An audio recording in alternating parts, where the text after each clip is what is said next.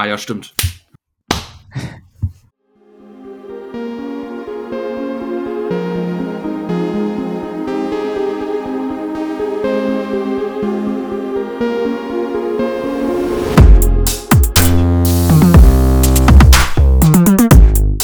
Herzlich willkommen zur 63. Folge der Fulkit Wankers, einem Radsport-Podcast. Wir melden uns heute aus dem sonnigen Bochum, dem sonnigen Köln und dem sonnigen Karlsruhe, Brian, glaube ich, immer noch, Ja. ne? manchmal München, äh, indem wir uns ein regnerisches Italien den Großteil der Woche angeguckt haben. Es ist irgendwie ein äh, ungewohntes Bild, würde ich mal behaupten der Giro hat, naja, teilweise so ein bisschen hot and cold abgeliefert, würde ich sagen. Aber die letzten eineinhalb, zwei Etappen haben vielleicht für ein kleines Mid-We-Glow der ersten Woche wieder ganz gut äh, ja, uns, uns entschädigt. Aber mit mir heute dabei ist der wunderbare Tim.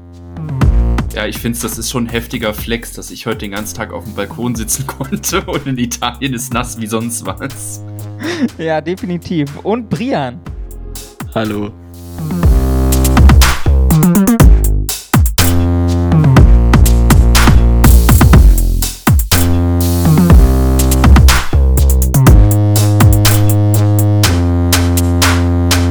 Brian scheint, also Karlsruhe ist korrekt, scheint da hat bei euch heute auch die Sonne geschienen. Ja, ist richtig.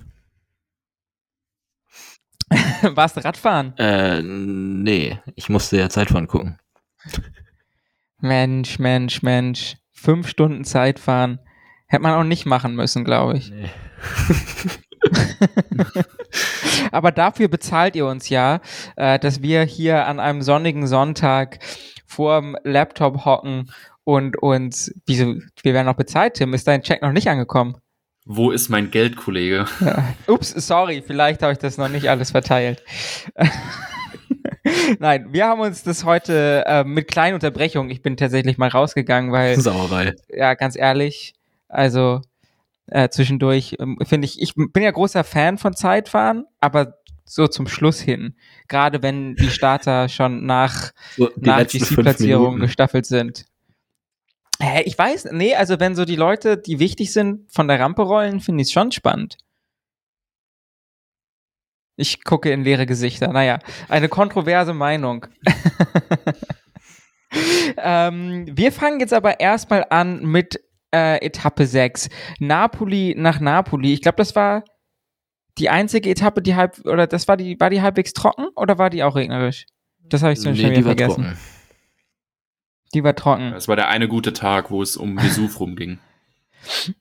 ist ja auch schade, dass es nur rumging und nicht rauf. Kommt man da eigentlich halbwegs gut hoch? Ich, Birgit, ich rufe mal Birgit an, ich frag mal nach. Wir holen mir nochmal ein kurzes Statement ein von der Expertin.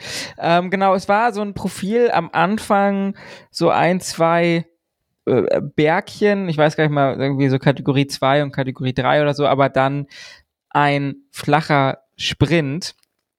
Ähm, Brian, nimm uns doch mal mit auf die Geschehnisse dieses Gesamtkunstwerks einer Giro-Etappe. Ähm, also wir hatten ähnlich wie am Vortag die Hoffnung, dass es vielleicht einen größeren Kampf um die Ausreißergruppe geben könnte. Am Tag davor gab es den ja nicht. ähm, dieses Mal zumindest so ein bisschen. Also Stefan Kögen hat sehr großes Interesse gezeigt daran, in die Ausreißergruppe zu kommen. Hat es am Ende nicht geschafft, ähm, weil es auch noch viele andere Teams wollten. Letztendlich hat Alessandro De Marchi die Gruppe initialisiert. Dann sind äh, Simon Clark von Israel Premier Take, Alexandre de Lettre von Kofidis, Charlie Quarterman von Coratec und ein mal wieder zu spät gestarteter Alessandro Verre hinterhergefahren. und Alessandro Verre hat es, Am Berg Der zu früh, Junge, ins ey. Break zu spät. Alessandro Verre hat es dieses Mal gar nicht geschafft, ähm, in diese Ausreißergruppe reinzukommen, sondern ist zunächst mit, weiß ich nicht, 15 Sekunden hinterhergefahren. Dann haben die vorne nicht gewartet. Ich habe vorne noch Francesco Gavazzi ge vergessen, fällt mir gerade auf von Eolo Cometa. Und die haben aber nicht auf ihn gewartet, weil eben im Feld auch weiterhin noch so Leute wie Stefan Köng, Magnus Quart in diese Gruppe rein wollten und das da nicht ganz langsam wurde. Und auch Padiani die Gruppe verpasst hatte. Und wie immer. letztendlich musste Ferre dann wirklich bis zu dieser ersten Kuppe durchfahren, weil ihm hat keiner gesagt, dass er aufhören soll. Er selber wollte auch nicht aufhören und ist dann, glaube ich, mit Painface hoch 1000 und zweieinhalb Minuten Rückstand über diese Kuppe drüber gekommen, ähm, bevor er sich dann irgendwann ins Feld zurückfallen lassen hat.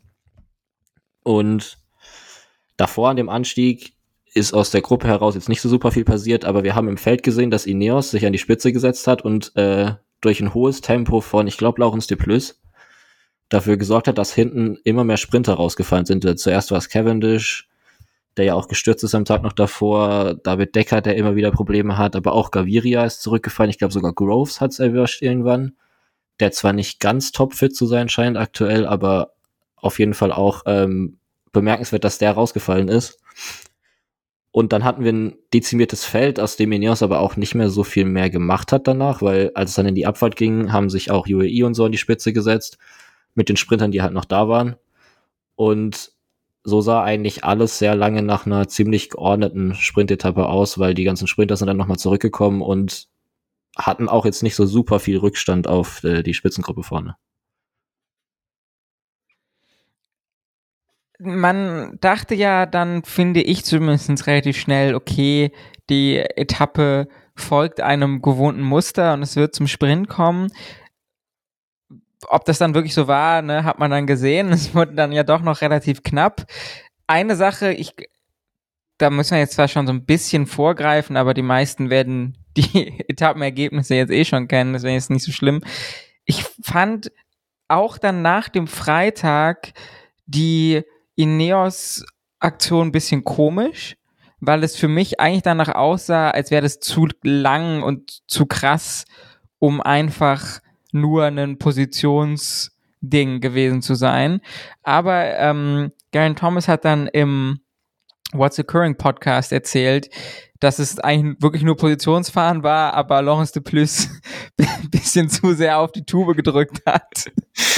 Und das also sagen, also es war geplant als okay, wir müssen dann nicht irgendwie im Stress im letzten Kilometer nach vorne fahren, lass uns schon drei Kilometer vorher nach vorne fahren.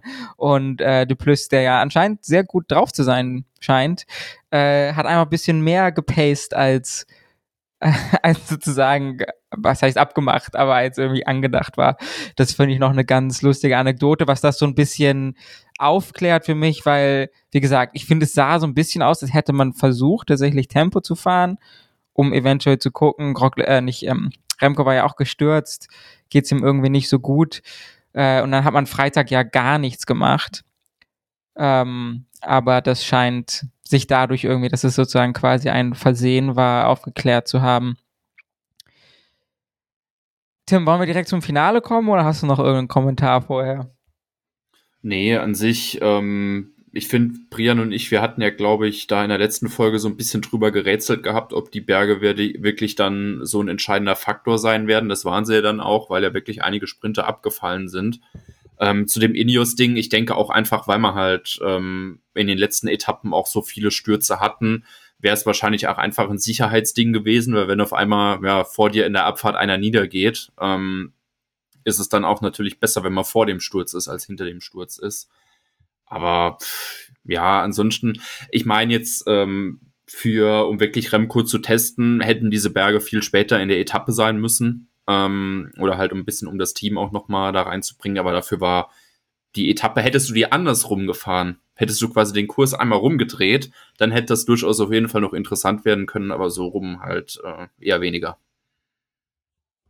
Alright, Brian, dann nimm es doch mal mit in eine Etappe, die dann zum Schluss Gott sei Dank doch ein bisschen spannender war, als man es vielleicht erwartet hat. Ja, genau, also wir haben jetzt schon angesprochen, Cavendish ist zurückgefallen, der ist dann noch in der Abfahrt danach zusammen mit Arne Marit gestürzt durch eine Windböe, was man aber nicht in der TV-Übertragung gesehen hat, obwohl Cavendish ungefähr eine halbe Stunde insgesamt gezeigt wurde, aber genau dieser Sturz nicht.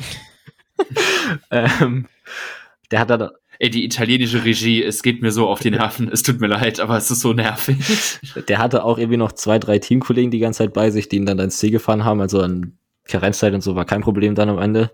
Aber vorne haben wir dann gesehen, dass sich 67 Kilometer vor dem Ziel bei der zweiten Bergwertung Simon Clark und Alessandro De Marchi vom Rest abgesetzt haben. Die sind einfach mal losgefahren und die anderen konnten einfach nicht mehr mit. Und dann hatten die die ganze Zeit so zwei Minuten, zweieinhalb Minuten Vorsprung und hinten sind vier oder fünf Teams, also Träge war dabei, DSM war dabei, Alpecin, Movistar, immer raus und reingefahren, aber sie haben diese Lücke für 20 Kilometer einfach nicht kleiner bekommen. Also es ging die ganze Zeit noch so ein bisschen wellig an der Küste entlang, waren jetzt aber auch keine krassen Anstiege dabei. Nur sind halt Alessandro De Marchi und Simon Clark so tempofeste Fahrer, dass diese Lücke einfach nicht kleiner geworden ist und dahinter wirklich ein Helfer nach dem anderen auch aufgeraucht wurde. Und dann hatten wir so 25 Kilometer vom Ziel immer noch zwei Minuten Vorsprung und es sah so langsam so aus, als könnten die beiden es vorne tatsächlich durchbringen. Bis sich dann irgendwann auch die GZ-Teams eingeschaltet haben bei der Tempoarbeit. Dann haben wir gesehen, dass der Abstand so ein bisschen immer weiter runterging, weil die Positionierung in diesen kleinen Dörfern, durch die sie noch davor gefahren sind vor Napoli, sind dann, es war dann eben doch wichtig. Dann war mal die Neos vorne, dann war mal Jumbo vorne. Dann hatten im Finale auch noch Roglic und Thomas jeweils defekt, wurden dann mit krassen Teamzeitfahrleistungen ihrer Teamkollegen wieder zurückgebracht. Unter anderem Gunner hat da den halben Autokorso einmal überholt, damit Thomas wieder zurückkommt. Und äh, dann wird der Vorsprung eben bis, ich glaube, bei 10 Kilometer war er noch bei 1,5, 1,10 oder so. Also es gab noch die Chance. Ja. Und es war, also gerade dann auch bei einem Kilometer, ne, waren es dann ja noch was, irgendwie sowas wie 20 Sekunden oder so? Kann es sein? Ja, ich glaube 15, 20 Sekunden, sowas Ungefähr? müsste es noch gewesen sein, ja. Ah. Also viel. Okay, Und spannend. Also viele haben zu dem Zeitpunkt ja schon damit gerechnet, dass sie durchkommen. Es war auch so ein bisschen, du hattest halt noch diesen Risikofaktor mit drin. Äh, wie genau ist denn tatsächlich die Zeitmessung von äh, RCS? Aber so gef Tudor. gefühlt. in- Tudor, jawohl. Ähm, ich finde es übrigens schade, ich wollte gerade nachgucken, aber die Daten über den Abstand vom Break gibt's anscheinend leider nicht mehr. Ähm, aber ja, es war halt schon so ein bisschen, weil, oder also, da haben sie immer die zwei dann auch immer im Fernsehen gezeigt und ich hatte dann so ein bisschen das Gefühl, ich weiß jetzt nicht, ob ich es mit einem Break von einem anderen Tag äh, verpasse, aber man hatte schon gemerkt, okay, die sind mit ihrer Energie langsam am Ende, wo dann wirklich, äh, ich glaube, Demarki, als er einmal aus der Führung rausgegangen ist, sich dann noch richtig gestretcht hat, noch richtig hat dehnen müssen, wo man gedacht hat, okay, dem gehen die Oberschenkel bald wirklich zu. Ähm, aber ich hätte eigentlich gedacht, dass äh, die beiden das tatsächlich noch Da durchbringen. gab es auch einen kurzen Kopfsteinpflaster, wirklich minimalen Anstieg, wo man richtig gesehen hat, wie beiden, die Beine explodiert sind, so zwei Kilometer vor dem Ziel. Ja. Und dann sind eben die Sprinterteams mit, wie gesagt, nur noch nicht mehr allzu vielen Helfern, weil die eben schon einige verraucht hatten davor, da von hinten nochmal angekommen und dann hat der Maki auf dem letzten Kilometer noch eine Führung ausgelassen, was auch logisch ist, weil Clark einfach viel schneller ist im Sprint als er. Wir haben bei Clark schon oft genug gesehen, dass der einen wirklich guten Sprint hat. Der ist ja auch, ich glaube, Murcia war das, wo er Zweiter geworden ist bei so einem leicht ansteigenden Finale und so. Also der kann das. Der hat ja so auch seine Tour-Etappe gewonnen. Ja, da war es zwar nur ein Sprint gegen Taco van der Horn, aber er ist halt einfach trotzdem viel stärker als der Maki, der ja eher so Typ Zeitfahrer ist und keine wirklich Explosivität hat. Und dann wurden die beiden eben 300 Meter vom Ziel wieder eingeholt, als hinten der Sprint eröffnet wurde. Und zwar wurde der Sprint eröffnet von Gaviria, glaube ich, der dachte, nachdem er. Na, doch nicht? Simone Consonni ist losgefahren Ach, und. Gaviria hat sich gedacht, er fährt da jetzt gleich mal hinterher. Und die beiden wurden dann eben, also sie haben eigentlich einen perfekten Leadout gefahren, für die dahinter kam. Also ich hatte es gerade wahrscheinlich dann, weil, also ich dachte, Gaviria dachte sich, nachdem er die Etappe ja so, wo war das? Bei Tour of the. Alps oder wo hat er die so Bei gewonnen? Äh, bei Romandie. Ähm, Bei Tir Romandie. bei Tirreno hat das Äh, auch hat schon er ja dann versucht, bei so San einen aber Juan. langen Sprint gefahren. ja, bei Tirreno hat das versucht, aber es auch hat wieder- nicht geklappt. Hat er nicht seine San Juan-Etappe so gewonnen, wo der Ja. Sprint gefühlt so, ich glaube, 400 Meter lang Er war? fährt jeden Sprint diese Saison so und zweimal hat's geklappt und den Rest halt nicht. Okay, also Gaviria fährt den Sprint an und dahinter äh, waren es dann äh, Ackermann, Milan und Mats Petersen, der seine Giro-Etappe gewinnt und damit, oh Ggott, kennt ihr, wie hieß das jetzt? Wie haben das alle Peterslam. genannt? Der Pederslam. Der Peter Slam, äh, voll gemacht. Äh, also eine Etappe aller drei Grand Tours. Und äh, wir, bei Petersen sogar innerhalb von, was war das, 301 Tagen? Ja. Die zweitkürzeste Distanz, ja. glaube ich, zwischen den, ich glaube, 306 oder 304. Ich weiß auf jeden Fall, Irgendwie ich glaube, der Rekord ist bei 292, wenn ich es richtig im Sinn habe. Und Petersen ist niedrige 300. Also auf jeden Fall krass, der Boy unterwegs. Äh, und auch starker Sprint. Äh, Milan war dann doch schon relativ, also abgeschlagen ist das falsche Wort, aber es war jetzt kein Fotofinish. Und äh, Ackermann mit einem ganz starken Sprint. Ja, ich finde, Ackermann ist eigentlich sonst jemand, den man noch bei Consoni und bei Gaviria noch mit erwartet hätte. Aber bei ihm war wahrscheinlich dann das Problem, dass er halt doch ein kleines bisschen eingebaut war. Aber ich fand es eigentlich gut. Der ist taktisch klug von Hinterrad zu Hinterrad gesurft ähm, es war dann halt einfach nur noch zu wenig Strecke da, dass er noch irgendwie an denen vorbeikommt. Aber an sich äh, fand ich es eigentlich einen guten Sprint von ihm. Haben wir, Brian, hast du noch was, was du unbedingt loswerden möchtest zu der Etappe? Ähm, ich glaube nicht. Weil, also ich glaube, alle haben sich gefreut. Ne? Mats Petersen, die Corso Boys haben sich gefreut. Alle haben sich gefreut. Ich habe endlich mal wieder für Andi Staub und Ken Sommer. Ich habe endlich mal wieder einen CM-Tipp getroffen damit. Äh, mich hat es auch gefreut. Mich hat es insofern nicht gefreut, weil Mats Petersen nicht in meinem Velo Games Team ist, aber das sind private Probleme, die ich äh, hier jetzt nicht ausbreiten muss. ähm, ja, nee, aber insgesamt stabil. Ich finde, Milan, also ne, man hat sich ein bisschen gefragt, okay, der Etappensieg war das so ein bisschen Flug in einem Massensprint und klar, das sind jetzt nicht Jakobsen ähm, und so weiter und so fort. Aber ich finde, er etabliert sich schon ganz stabil als so Massensprinter in einer Grand Tour, so durch die Ergebnisse gerade. Er gewinnt auch ich mal behaupten. bei jeder Rundfahrt gefühlt, egal wie stark die Konkurrenz ist, immer eine Etappe im Sprint. Und das ist schon eine Konstanz, die ziemlich beeindruckend ist. Also es zieht sich jetzt auch schon seit dem letzten Jahr immer durch, dass er auch letztes Jahr in Belgien hat er ja auch diese eine Etappe gewonnen, wo ja auch äh, die ganzen Sprinter in Tourvorbereitung noch da waren. Von daher zeigt er auf jeden Fall immer wieder, dass er das auch in so richtig flachen Finals kann. Das Monster. Ja, dann lass uns doch mal weitergehen zu Etappe 7. Und die war, würde ich mal sagen, ähm, ausbaufähig. Ja, Leute hatten Bock. Äh, ja, also die Zuschauer hatten Bock und alle waren vorher, ah, Freitag geil, Freitag geht's richtig los. Ähm, es ging nämlich hoch zum Campo Imperatore auf äh, 2123 Metern, wenn äh, meine Informationen hier korrekt sind. Und es ging im Prinzip so die letzten 45 Kilometer mehr oder weniger bergauf. Ähm, jetzt alles nicht super steil. Zum Schluss wird es dann noch mal ein bisschen steiler, äh, zwischendurch eher so semi-steil, aber halt doch A, einfach lange, B, auf über 2000 Meter. Ähm, und deswegen hatte man sich erhofft, erwünscht, erwartet, hier geht's das erste Mal richtig los. Und am Anfang ging eine Gruppe, äh, wo man auch wieder dachte, ja, das wird dann wohl heute unter den GC-Fahrern ausgemacht, der Etappensieg. Brian, nimm es doch mal mit.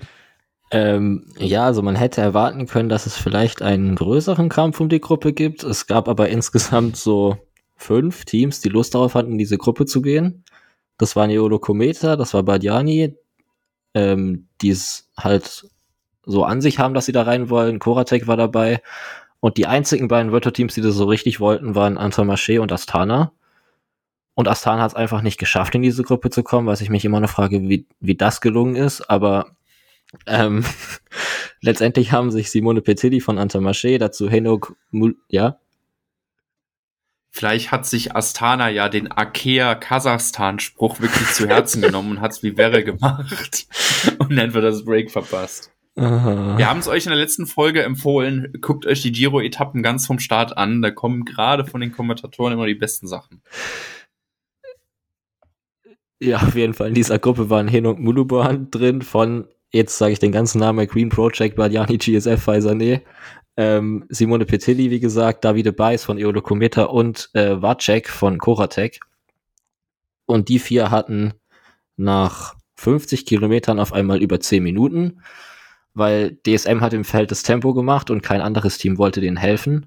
Und weil Petiti, glaube ich, mit sechs Minuten irgendwas der nächste Fahrer in der Gesamtwertung war, hatte DSM jetzt auch keinen großen Grund, da richtig schnell hinterher zu fahren. Und der Abstand ist angestiegen bis auf über zwölf Minuten. Dann hat Mulo Bohan irgendwann zur Mitte der Etappe, ich glaube 120 vor Ziel, Probleme bekommen und ist zurückgefallen. Und dann hatten wir eben nur noch vier, drei Fahrer an der Spitze und die hatten einen Abstand, der einfach bis diese 45 Kilometer Steigung losging, nicht kleiner geworden ist, sondern nochmal größer, sondern auf irgendwie 13 Minuten angewachsen ist. Thibaut Pinot hat sich dann zwischendurch noch kurz die Bergpunkte gesammelt, die noch übrig waren an den restlichen Bergwertungen und sonst ist wirklich bis. Aber er fährt nicht aus Bergtrikot. ist ganz wichtig. Aber er hat doch irgendwann auch gesagt, dass er es doch gerne behalten würde. Ja, ich meine, wir kommen ja noch auf die Zeitfahrergebnisse, aber alles andere wäre inzwischen dann halt auch schon wieder mehr oder weniger ein bisschen lächerlich, aber wir werden es sehen. Ja, und dann ist eben bis vier Kilometer vor dem Ziel gar nichts mehr passiert. Also wir hatten die drei Fahrer vorne und die hatten immer mehr Abstand und der ist dann ein bisschen zusammengeschrumpft, aber vier Kilometer vor Ziel war der immer noch bei sieben Minuten oder so. Und im Feld ist äh, bis dahin gar nichts passiert, außer dass wir halt gesehen haben, dass sich die GC-Fahrer so langsam platziert haben in der Gruppe, aber sonst ähm, wurde da auch nichts gemacht. Und es war dann ein, sagen wir mal, eher langweiliger Etappenverlauf bis. Äh, Ey, äh, Frechheit. ja, gibt dafür, ne? Gibt da Gründe für. Es war anscheinend, äh, wie es im Englischen so schön heißt, Block Headwind, also einfach, ähm, ja, war halt Gegenwind, okay aber kommt schon, Leute. Also irgendwo von, also irgendwo mit muss ich mich ja ablenken von meiner Arbeit. Und das war es sicherlich nicht. Ich finde halt, wenn man es gerade mal der Etappe dann noch danach vergleicht, wo wir es ja mit Bora gesehen haben, was passieren kann, wenn so eine Attacke dann halt mal schief läuft, wenn du halt am Imperatore dann irgendwo bei, was weiß ich, oder noch beim vorherigen Amstadt beim Kalaschio irgendwann mittendrin attackierst und dann halt noch 30 Kilometer bergauf bis ins Ziel sind und du halt irgendwo in der Walachei rumhängst, ähm, kannst du da halt eigentlich nur in Fuß schießen, wenn du da halt irgendwas probierst. Deshalb, ich, ich muss mich eigentlich beschweren, weil ich raff nicht, wieso dieser Berg äh, die ganze Woche so hoch gehypt wurde. Weil wenn man sich das Profil ansieht, ist es eigentlich der größte Fraud-Schlussanstieg, den ich je in einer Grand Tour gesehen habe. Ja, weil, wann war das? 2018 hat Froome da doch eine Minute schon verloren. Ja, dann hat er sich halt schlecht, schlimm drangestellt in diesem Moment, aber es ist halt legit eigentlich nur, du hast einen Cut 2 Climb, wo ich sag 13,5, 6 Prozent okay. Dann hast du so ein bisschen Gefriemel, äh, wo du eigentlich nur auf dem Plateau rumfährst und dann packst du da noch mal so ein, jetzt muss ich gucken, 10 Kilometer, gut, okay, wo du noch so eine steile Rampe zwischendrin hast. Aber ganz ehrlich, ich habe ja, wir sind ja gesehen, wie die da drüber gefahren sind. Du hattest ja quasi einen K2-Anstieg, dann zwischendrin so ein paar Wellen, so ein bisschen entspannt fahren und dann noch diesen Schlussanstieg. Ähm, mir das Ding da mit irgendwie 50 Kilometer Action verkaufen zu wollen, ähm, würde ich mir sagen, fühle ich mich schon massiv über den Tisch gezogen. Nee, also ich glaube, 50 Kilometer Action wären es auch nie geworden. Aber ich glaube schon, wenn du da halt mit Zug hochfährst, kannst du da in den letzten drei Kilometern, werden die Leute schon ordentlich Müdigkeit im Bein haben, auf jeden Fall nochmal 20 Sekunden oder 15 Sekunden rausholen. Ich glaube, das wurde halt tatsächlich einfach durch den Gegenwind äh, ja. annulliert. Ähm, Kachelmann, was soll das? ja, Kachelmann. Ähm, wir hätten aber, jetzt so, wir hätten ja. Skytrain gebraucht, aber gefühlt jeder muss noch so wie, wie G beim Zeitfahren bei der Tour letztes Jahr noch so zehn Westen drüber ziehen, dass sie einfach so dick sind, dass sie immer den Wind komplett wegblocken und du gefühlst wirklich wie, wie so ein Luftschneeflug vor dir hast und dann kannst du da hochziehen von mir aus. Aber Brian, also ich meine, ich, ich, ich finde, wir können das GC-Ding eigentlich direkt abhaken. Du meinst gerade noch, Uran hat da Zeit verloren. Ja, Uran. Ähm, ist tatsächlich mit irgendwie 20, 30 Sekunden Rückstand am Ende ins Ziel gekommen und war damit der einzige, also wirklich der einzige, ähm, im entferntesten Kreis der GC-Anwärter, der Zeit verloren hatte mit, ich guck gerade nochmal nach, es waren 24 Sekunden. Krass. Also das heißt, äh, Uran, wenn wir die Lessons aus 2018 mitnehmen, heißt das, Uran gewinnt diesen Giro mit einem 100 Kilometer Solo. Nein, aber ähm, also in der GC-Gruppe ist nichts passiert. Und dann war jetzt die Frage, wer von diesen drei Fahrern, die ohne ihn nahe zu treten zu wollen, mit denen man jetzt nicht unbedingt damit gerechnet hätte, dass sie einen Mountaintop-Finish bei einer Grand Tour gewinnen. Wer von denen schnappt sich, ähm, schnappt sich diesen Sieg? Ähm, Wacek ist es, glaube ich, der mit Meyerhofer und Remco zusammen ja. ziemlich stark bei der, war es U23 WM oder ja, U18 glaub, WM U19. aufgetreten ist? Ich glaube, das U19. war die 19 WM, ja. Ich glaube, Remco ist nie U23 genau, ja, der ist. fahren, deswegen. ähm, ja, daher kannte man ihn so ein bisschen. Ähm, äh, den Bias Brother kennt man einfach, weil das die Breakaway Kings von e Eolo Cometa sind. Ähm, und äh, Gott, wie hieß der dritte Petilli. Kollege? Petilli. Petilli, ähm, den man eigentlich, glaube ich, so wie ich das, ich kannte den natürlich mal wieder nicht, aber ähm, den, wie ich das so auf Twitter mitbekommen habe, den eigentlich viele am stärksten eingeschätzt hatten. Ja, also nominell ist es auf jeden Fall der Stärkstkletterer gewesen unter denen da vorne. Der ist auch bei der Sizilien-Rundfahrt dieses Jahr schon stark gewesen, mit bei dieser letzten Bergetappe, die es da gab, wo Luzenko diese ewig lange das Solo hingelegt hat. Ähm, das ist er siebter geworden. Genau, da war der in der Spitzengruppe dabei, um Maika Caruso und so. Ähm, von daher habe ich. Der ist. Ich habe gerade gesehen, der ist, ein, der ist letztes Jahr bei Strade Bianca Neunter geworden. Das ist schon wild. Das hatte ich ja gar nicht auf dem Zettel. Ja, also das ist vom Ding her schon ein starker Kletterer. Das, der ist aber einfach auf diesem Anstieg gefühlt die Hälfte von vorne gefahren oder noch mehr und hat halt durch den Gegenwind, was er auch danach im Interview noch gesagt hat, einfach so viel Zeit verloren, äh, Kräfte verloren, dass es am Ende nicht mehr ganz gereicht hat. Karel Wacek haben, hast du ja gerade dann angesprochen, der hat so ein bisschen Jojo gespielt auf den letzten vier Kilometern, ist zurückgefallen, dann ist er zurückgekommen zu den beiden, hat dann attackiert, dann sind die beiden wieder rangefahren, dann hat er wieder ein paar Meter Abstand gehabt und ist dann aber den Schluss. Einen Meter gemacht. und ist dann den Schlusskilometer bis 200 Meter vor Ziel komplett von vorne gefahren. Ähm, bis Petilli dann seine letzte Attacke gesetzt hat, die aber nur so für 50 Meter gehalten hat und dann ist Davide Beis mit einem Kick vorbeigefahren, der ihn sehr souverän den Etappensieg gebracht hat. Und äh, damit den zweiten Sieg für Eolo Cometa beim Giro, nachdem Fortunato auch schon vor zwei oder drei Jahren diese Etappe am Sonkolan gewonnen hat. 21, oder, glaube ich. Aber, naja. Ja, also das ist natürlich irgendwie eine schöne Story, ne? Ähm, wie gesagt, weil gerade weil die zwei ja dafür quasi, das ist ja ein Mem, ne? Dass die immer in irgendwelche aussichtslosen Gruppen gehen ähm, und dann so eine Etappe abzuschießen, ist natürlich schon, schon ganz cool, aber an sich so gerettet, sage ich mal, hat es die Etappe von der Spannung jetzt her nicht, finde ich. Und es war dann irgendwie zwei relativ, obwohl ich meine, Donnerstag wurde es zum Ende hin auch nochmal spannend, aber es ist jetzt nicht so viel passiert.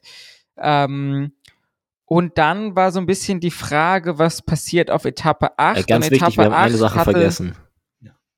Erzähl. Die Attacke von Thomas Champion. Helikopter. Aus der Favoritengruppe. äh, die er, ich glaube, es waren dreieinhalb Kilometer vor dem Ziel oder so aus dem Feld heraus gestartet hat. Die hat für fast einen Kilometer gehalten, bevor er dann wieder eingeholt wurde von einem Feld, das nicht so super viel Tempo gefahren ist. Aber Kofidis ging halt auch um Platz 4. Ja, nicht Thomas Champion, wie er, wie er korrekt genannt wurde, Thomas Champignon. Ey, aber äh, ich, ich muss noch mal eine, eine Lanze für Karel Wacek brechen. Also das war wirklich so diese richtig geile Malocha-Mentalität, dass er da wirklich so, ähm, ich glaube, drei, vier Kilometer vom Ziel gefühlt schon am, am, am Abnippeln war und dann noch mal so zurückkommt und vor allem, der hat ja einmal noch eine Attacke gesetzt und da habe ich gedacht, Alter, geht der jetzt, geht der jetzt noch vorne weg? Ey, ich bin da wirklich fast aus dem Stuhl gestiegen. Aber ähm, den müssen wir auf jeden Fall nochmal hervorheben. Das war, das war richtig geil. Ich meine, gut, dann Davide Beis, ne? Ähm, war das nicht der, der letztes Jahr auf dieser einen Etappe die ganze Zeit alleine im Break war oder war das hey, sein nee, das Bruder? War, weißt du, ähm, Diego Rosa. Ich weiß, es war jemand von. Diego Rosa war das. Ah, aber wen, Ja, stimmt, alleine, aber wenn er es gewesen wäre, allein dafür hätte er mit diesem Etappensieg entlohnt werden müssen. Äh. Auf jeden Fall Karel Wacek sehr stabil. Auch die Interviews, die er danach gegeben hat, waren sehr geil. Wo er gemeint hat, das war sein lebensrettender Moment, weil er in den letzten Jahren hat er immer wieder Probleme gehabt, weil er bei Teams war, die sich dann aufgelöst haben und da war er krank und solche Sachen. Und das hat ihm jetzt wieder so viel Selbstvertrauen gegeben, dass er wieder Spaß dabei hat, Fahrt zu fahren. Nächstes Jahr Toursieg. Mindestens. Vor Emo Buchmann. Okay. äh, kommen wir zurück auf den Boden der Tatsachen. Und zwar ging es dann äh, weiter und das war so ein bisschen, es wurde gesagt, dass es die achte Etappe ist so ein bisschen das Äquivalent zu der Etappe, auf der Bora letztes Jahr Alarm gemacht hat, nur vielleicht nicht ganz so schwer, ähm, also ein bisschen mehr backloaded auch vor allem. Es ging nicht ganz so früh los. Ein paar Leute haben gesagt, Mats Pedersen gewinnt die Etappe. Das hat sich für mich nicht erschlossen, ähm, aber äh, vor allem, weil es auch, ne, also es war, finde ich, eine typische Breakaway-Etappe, geben im Berg los, sind wieder über 200 Kilometer lang, sehr viele, sehr lange Etappen ähm, bis jetzt in diesem Giro. Und dann wird es aber vor allem interessant auf den letzten 52 ähm, Kilometern, wenn der Kaffee hochgefahren wird. I Cappuccini wurde schon schön im äh, The Cycling Podcast philosophiert, woher dieser Name kommt. Eventuell von den deutschen Kapuzinermönchen. Ähm, aber da hört ihr lieber da rein. Und wenn es Birgit so sagt, dann glaube ich das. Ja, dann wird's äh, korrekte Info sein. Genau. Und da ging es dann nochmal ganz gut hoch und runter, ähm, relativ steil ähm, zwischendurch auch. Und es war so ein bisschen die Frage, okay, wenn freitags nichts passiert ist, ähm, könnte denn am Samstag mehr passieren? Und ähm, es ist auch mehr passiert, aber nimm es doch vielleicht erstmal mit, ähm, Brian, wer denn alles so in der Gruppe war. Ähm, also die Gruppe wollte, wie auf der vierten Etappe, einfach schon wieder jeder. Und das hat zu einem 70 Kilometer wirklich Gemetzel geführt. Ähm, wer da reinkommt, wir haben zwischendurch auch noch ein Feld gesehen, das sich einfach komplett geteilt hat. Es sind nach 10, 15 Kilometern schon ein paar Leute aus dem Feld rausgeflogen gewesen, weil es eben so leicht ansteigend ging und dann die ganze Zeit Attacken geflogen sind. Und nach so zehn Kilometern ungefähr hat sich eine Vierergruppe abgesetzt aus Ben Healy, Carlos Verona, Derek Guy und Valentin Paré-Pentre, die die erste richtige Lücke bekommen haben, aber diese Lücke ist über 50 Kilometer oder so auch nicht größer als 15 Sekunden geworden. Und dahinter gab es im Feld einfach immer wieder Gespringe von irgendwelchen anderen Teams, die da jetzt noch nicht dabei waren. Und komischerweise auch Israel Piamatek, die dieser Gruppe trotzdem immer wieder nachgefahren sind, obwohl der Derek Gee drin war. Und ähm, letztendlich hat sich dann aber noch eine zweite Gruppe aus dem Feld lösen können, ähm, die dann irgendwann nach vorne gefahren ist mit Filippo Zana, mit François Bidard, mit Mattia Beis, diesmal der andere Beis Brother, ähm, Samuele Battistella, damit hat es das Tana auch endlich in diese Gruppe reingeschafft, Alessandro Tonelli und Alessandro Jacchi, und dann kamen später noch Wochenbagui und Oskar Riesebeck dazu, was dann am Ende eine Gruppe von 13 Fahrern gemacht hat. Und im Feld wurde dann nach 70 Kilometern irgendwann auch rausgenommen und äh, hat sich dann auch wieder relativ schnell abgezeichnet, nachdem wieder nur DSM daran interessiert war, hinterherzufahren, dass die Gruppe auch durchkommt.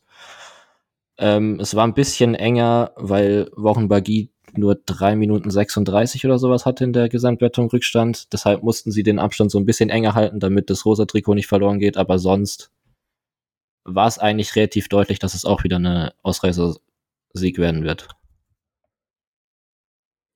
Ja, und nach, äh, beziehungsweise mit 50 Kilometern zu go am ersten Cappuccini-Climb, ähm, ist Ben Healy einfach mal losgefahren.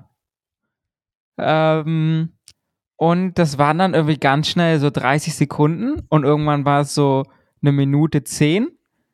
Ähm, und ich würde sagen, damit können wir das, den Part doch relativ schnell abhaken. Ben Healy ist einfach solo ins Finish gefahren. Mit zum Schluss einer Minute 45 oder so, glaube ich. Vorsprung vor wer wäre es Zweiter geworden? Derek Guy. Sana? Nicky. Ah, nee, Sana ist Dritter geworden, ja. ne? Ähm, und ich würde sagen, also klar, ja, ich gebe es ja zu, meine GC-Verschwörungstheorie ist nicht aufgegangen. Ähm, aber ich finde meinen Healy-Hype trotzdem gerechtfertigt, weil das war, finde ich, schon wieder sehr stark. Habt ihr heute gehört, was TJ Van Gardner in dem Interview bei GCN gesagt hat? Nur so nebenbei, aber sag Dass mal. er mit ihm geredet hat und wollte mit ihm so einen Plan machen. Dann hat Ben Healy gesagt, ja, er macht seinen eigenen Plan und dann ist er einfach losgefahren. Legende, ey. Und der ist was, ne? Sieben Monate jünger als Remco oder so.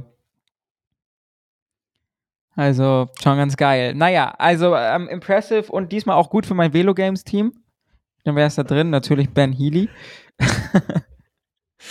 Aber ja, an sich, also ne, da die Spannung hat dann diesmal auf jeden Fall in der ähm, GC-Gruppe stattgefunden. Und da würde ich sagen, Tim, kannst du mal übernehmen und uns durchführen, was da so passiert ist. Ja, willst du jetzt unbedingt, dass ich mich hier selbst humiliate oder was? Nö, also du kannst auch gern Brian das machen lassen. Ich dachte, du möchtest nee. das Territory claimen. Alles gut, nee, ähm, ich meine, im Endeffekt hat sich eigentlich das Ganze, ich will es nicht nennen Theater, aber ähm, alles Spannende nochmal auf dem letzten Cappuccini-Climb ja eigentlich nochmal abgespielt, weil da ja zwischendurch wirklich ähm, nochmal sehr stabile Rampen drin waren. Ähm, ich glaube, Durchschnitt sind irgendwie sieben oder acht Prozent in dem Dreh, aber da waren auf jeden Fall viel steilere Stücke mit drin. Ja, und äh, ich hatte kurz Hoffnung, ähm, als ich Bora vorne im Ziel, äh, im Ziel sage ich schon, im Feld erblickt habe, weil Bob Jüngels war, glaube ich, als letzter Helfer ähm, noch vorne, hat da Kemner und Vlasov eigentlich in guter Position abgeliefert. Dann, ich habe jetzt leider keine äh, genauen Daten mehr, aber zum Glück ist ja Brians Liste da, der hat ja mitgeschrieben. Ähm, 4,7 vom Ziel ist dann irgendwann Roglic vorne rausgefahren und Kemner ist ähm, mitgegangen, gemeinsam noch mit, ich glaube, Lecknessund war dran und das war ja auch der Punkt, wo Remco zurückgefallen ist. Ich glaube, also für ähm, mich sah es so ein bisschen so aus, sorry, als hätten ähm, Kemner und Roglic so ein bisschen gleichzeitig attackiert. Ja. Also weil ist ne, Kemner ist ja. Kemner ist, glaube ich, in dem Moment, als Jüngels ihn abgeliefert hat, so, ich habe jetzt die Kameraperspektive vorne vom Moto, ähm, ist er rechts dran vorbeigefahren. Also wenn du auf der Straße guckst, links dran vorbeigefahren. Ich glaube, genau als er auf Höhe Roglic war, ist dann Roglic auch losgefahren. Ähm, Great Minds think alike, sag ich da nur. Und ich ähm, finde, das kann man schon noch mal herausstellen. Ne? Das ist aus meiner Sicht nicht immer die Stärke von Bora. Und die sind da schon sehr gut Position gefahren bei einem ja. Climb, der wo das wichtig ist und was man später gesehen hat, UAE war eigentlich auch eine ganz gute Position, aber da ist dann, glaube ich, McNulty die Kette runtergefallen und dann hat, das hat Jay Vine aufgehalten, dann wurden die irgendwie so nach mhm. hinten geschaffelt. Aber ja. Das war doch an dieser einen Bande, ja. wo die, sind die nicht noch an irgendeiner Bande dann hängen geblieben, wo es dann auch, war es noch Vlasov, der auch noch hängen geblieben ja. ist? Deshalb, äh, ich habe die Szene im Blick, aber die Fahrer nicht mehr genau. Ja, aber dann im Endeffekt, ähm, um ein bisschen weiter zu gehen, das Ganze hat dann dazu geführt, dass äh, die drei, die ich halt eben schon erwähnt habe, Roglic, Kemner und Lecknessund, eine kleine Lücke hatten. Ähm, muss aber leider sagen, Kemner hat das dann nicht lange überlegt, weil Roglic einfach ein sehr, sehr stabiles Tempo drauf hatte ähm, dem dann weggefahren ist. Ähm, wer dann aber noch gut nachgearbeitet hat, waren die beiden Ineos-Jungs, Gegenhardt und äh, Thomas, die dann auf Roglic noch vor der Kuppe aufschließen konnten, dass man dann wirklich diese Dreiergruppe hatte. Dann war hinten dran auf der Kuppe dann eine größere Gruppe. Es kann sein, dass sie zwischendrin noch gesplittet hat, war, aber die hat sich dann irgendwie gefunden aus Evenepoel, Caruso, ähm, und Almeida war, glaube ich, auch noch ja. da mit im Spiel, wenn ich das richtig im Sinn hatte. Und dann hinten ja. dran war noch eine Größe, dazwischen war noch die, oder dahinter kam die Spinne und dann kam noch so ein bisschen der Rest mit den Bora-Jungs. Ähm, und in der Hinsicht ist es dann auch, die sind dann die, die Abfahrt runtergejagt. Ähm, da haben, ich glaube, Roglic ist die ganze Zeit von vorne gefahren und er hat dann Thomas und Gegenhardt dann im Schlepptau. Und die haben dann so ein bisschen im Teamzeitfahren das Ding dann nach Hause gebracht dass dann, äh, jetzt muss ich gerade die Resultatliste nochmal aufmachen, weil ich habe natürlich nochmal ins Profil reingeguckt. Ich glaube, Tau genau, ist, ist als erstes Zehnter ist der geworden. Genau, aber zeitgleich mit Roglic und mit, äh, und mit Thomas, und weil es zehn war, spielen ja da Bonifikationen keine Rolle mehr. Aber so haben sie sich dann äh, circa, jetzt muss ich den Kopf rechnen, 15 Sekunden auf eine größere Gruppe rausgefahren, wo dann Jay Vine, Almeida, Caruso und auch äh, Evenepoel drin waren. Und dann da nochmal zehn Sekunden hinten dran kam Kafi und da nochmal zehn Sekunden hinten dran kam dann die Gruppe mit Kemner, Vlasov, äh, Buitrago und dann auch mit dem rosa Trikot mit, äh, mit Lecknesund. Und das waren dann eigentlich so die Hauptakteure. Ähm, ich gucke jetzt gerade, Uran hat auch noch mal ein kleines bisschen Zeit verloren gehabt, noch so eine halbe Minute. Und ich erblick jetzt gerade keinen hinten dran, der für die Gesamtwertung noch eine große Rolle spielen sollte. Aber also man hat es quasi, die ganzen großen GC-Favoriten waren schon so in einem Zeitraum von einer halben Minute. Aber es waren halt noch mal ein paar Sekunden, die sich dann noch mal zwischendrin eingebaut haben. Es gab so ein paar Fotos und sah so aus, als wäre tatsächlich Almeida dann sogar noch vor Remco drüber gefahren. Und ähm, Carthy war an dieser Gruppe auch noch dran, aber hat äh, dann Zeit auf dem auf der Abfahrt wohl verloren. Also Carthy scheint damit gerade nicht so gut klarzukommen. Ähm, wahrscheinlich, hat im, wahrscheinlich hat im Publikum jemand gepustet und das hat ihn aufgehalten. Äh, dieses, auf diesem Foto, ne, da sieht er schon wieder aus. Das ist unfassbar. Dieser Typ ja. ist nur Knochen. Der hat auch noch nicht mal mehr Haut, glaube ich. Also, naja.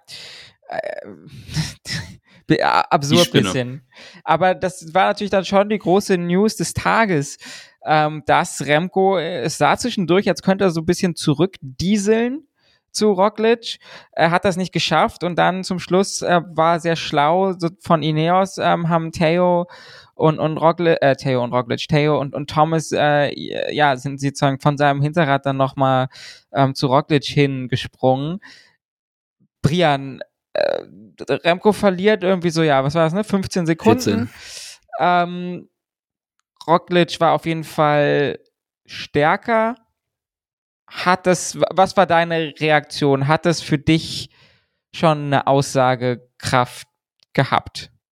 Also, so ein bisschen schon, weil diese kurzen Steigungen Remco ja eigentlich entgegenkommen, sehen wir jedes Jahr bei Lüttich. Ähm, und so groß viel anders als diese Lüttich-Anstiege fand ich den I Cappuccini Climb hier eigentlich nicht. Und dass er dann von den beiden Ineos-Jungs so krass abgestellt wird, weil bei Thomas muss man ja sagen, diese Anstiege sind jetzt eher nicht so Thomas Manier, sondern das sind eher diese längeren Diesel-Anstiege.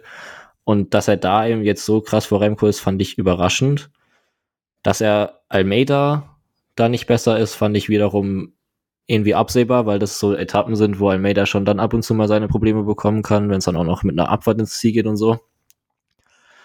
Von daher war ich ein bisschen überrascht. Ich finde auch diese Interviews, die Remco nachgegeben hat, mit er hat das falsch gepaced und wenn er das richtig gepaced hätte, wäre er wieder rangekommen, weiß ich jetzt nicht, ehrlicherweise, weil dann hätte er die Lücke, glaube ich, schon geschlossen, wenn er die Beine dazu gehabt hätte, weil so groß war der Abstand zwischendurch ja wirklich nicht mehr, sondern es waren nur noch so zwei, drei Sekunden, die er zwischenzeitlich hatte auf Roglic, bevor es dann wieder so ein bisschen steiler wurde.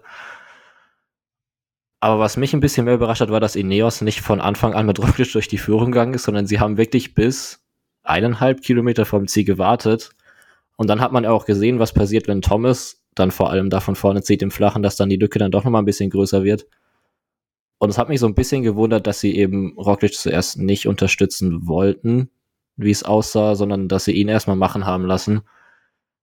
Ähm, großartig viel geändert hat es aber wahrscheinlich an der Zeit dann letztendlich doch nicht, weil in der Abfahrt kannst du einfach nicht so super viel rausholen. Egal wie gut du dich da abwechselst. Ich, ich mutmaß mal ein bisschen oder ich äh, philosophiere mal ein bisschen. Ich könnte mir vielleicht vorstellen, dass Ineos noch im, im Hinterkopf hatte, ähm, dass Roglic noch mal rankommen könnte. Und dass man dann vielleicht nicht schon, Remco, ich meine, gut, auf der du? Abfahrt kann. Hm? Meinst du Remco? Ja, dass Remco noch mal von hinten ah. ranfährt, weil ähm, man in dem Moment ja dann nicht die, habe ich Roglic ja. gesagt? Ich ja, habe ja, Remco gemeint. Ähm, ja. Ähm, und man sich dann vielleicht nicht, äh, ich meine, gut, in der Abfahrt kann man nicht so viel Energie verlieren beim Pacen, aber halt dann äh, quasi sich die Energie ein bisschen sparen wollte und als man am Schluss gemerkt hat, äh, okay, der fängt uns nicht mehr, dass man dann gesagt hat, gut, dann gehen wir jetzt noch die eineinhalb Kilometer Vollgas, um da halt wirklich noch Zeit ähm, rauszubekommen. Ich finde aber einen Punkt, den wir ähm, an der Stelle halt wirklich nochmal rausstellen muss, und weil wir gerade eben über Bora geredet haben, die es da wirklich mit der, mit der Positionierung und auch mit den Teammates gut gepackt haben. Das ist so ein bisschen der Knackpunkt, den ich bei, äh, bei Quickstep sehe. Weil wenn ich mir nochmal die, das Ergebnis drauf aufmache, und da gibt's ja inzwischen auch diese schöne Funktion, dass man nach Teams sortieren kann, Jetzt habe ich nur gerade noch Tirreno offen. Moment, dann mache ich erst den Punkt auf, äh, fertig, weil ich darüber noch reden wollte. Ich finde, wir haben dieses Jahr schon einmal gesehen, dass ähm, Roglic an diesen kurzen, knackigen Anstiegen schon was kann. Und das war bei Etappe 4 bei Tirreno ähm, am Tortoreto. Diese, wo es dreimal über diesen Anstieg rüberging in dieser Schlussrunde. Ähm, weil ich habe mir gerade noch mal das Profil angeschaut und die Anstiege, die sind im Endeffekt quasi gleich. Ich glaube, der äh, Tortoreto ist 400, 500 Meter länger und hat ein halbes Prozent weniger Steigung im Durchschnitt, aber es ist im Endeffekt ähnliches Terrain. Und da hat man ja dann doch schon gesehen, okay, das hat er äh, drauf. Dass Remco dann aber so abgefallen ist, das sehe ich dann eher als Resultat dran, dass keiner seiner Teammates mehr da waren. Weil wenn ich mir das jetzt nämlich nochmal angucke, ich habe inzwischen die Zeit nutzen können, um nochmal die richtige Tabelle aufzumachen. Ähm, der Einzige, der noch ein bisschen in der Nähe ist, ist Cataneo und der kommt zwei Minuten zwanzig nach ihm ins Ziel. Da hat ein Remco, äh, äh, da hat ein Roglic zumindest mal noch einen Sepp Kass in der Nähe, der glaube ich dann in einer der ähm, größeren Gruppen so vier oder drei, vier hinter Remco ins Ziel gekommen ist, der dann noch da ist. Und das ist wahrscheinlich so das Problem, was ich ein bisschen sehe, weil das haben wir auch in den vorherigen Etappen schon beobachtet, dass dann mal früh ein Ivan van Wilder weg war oder dann hat es, glaube ich, Sierri oder Czerny, ich weiß nicht mehr wen von den beiden, hat es dann auch mal gelegt und dann hat er noch ewig gezogen und dann war der auf einmal auch gone.